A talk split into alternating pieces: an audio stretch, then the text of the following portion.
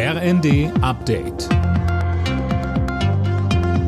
Stündlich neu. Auf den Punkt informiert. Ich bin Anna Löwer. In der Affäre um Geheimdokumente gerät US-Präsident Joe Biden weiter unter Druck. Der Justizminister hat einen Sonderermittler in dem Fall ernannt. Es wurden weitere vertrauliche Unterlagen aus seiner Zeit als Vizepräsident unter Barack Obama entdeckt, Fabian Hoffmann. Und zwar dieses Mal in Bidens Wohnhaus in Delaware. Erst Anfang der Woche war bekannt geworden, dass in Bidens früheren privaten Büroräumen in Washington Verschlusssachen gefunden wurden. Die oppositionellen Republikaner wittern natürlich Morgenluft und wollen das Ganze untersuchen. Klingt es doch sehr nach dem Fall vom vergangenen Sommer mit US-Präsident Präsident Trump. Allerdings bei beiden waren es einige wenige Dokumente, die er auch sofort zurückgab. Trump hatte hunderte Unterlagen in seinem Country Club und die Ermittlungen dazu verzögerte und behinderte er.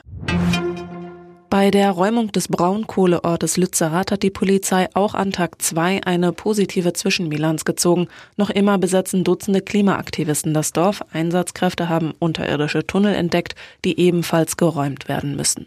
Bundeswirtschaftsminister Robert Habeck von den Grünen hat die Abbaggerung des Ortes nochmal verteidigt. Die Entscheidung in Lützerath, den Braunkohleausstieg 2038 vorzuziehen auf das Jahr 2030, spart objektiv CO2-Emissionen. Es ist eine gute Entscheidung Entscheidung für den Klimaschutz. Dass die leergezogene Siedlung Lützerath nicht gerettet werden konnte, ist Teil dieser Entscheidung.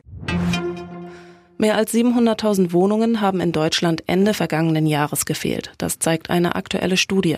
Unter anderem der Deutsche Mieterbund fordert jetzt ein 50 Milliarden Euro Sondervermögen für den sozialen Wohnungsbau.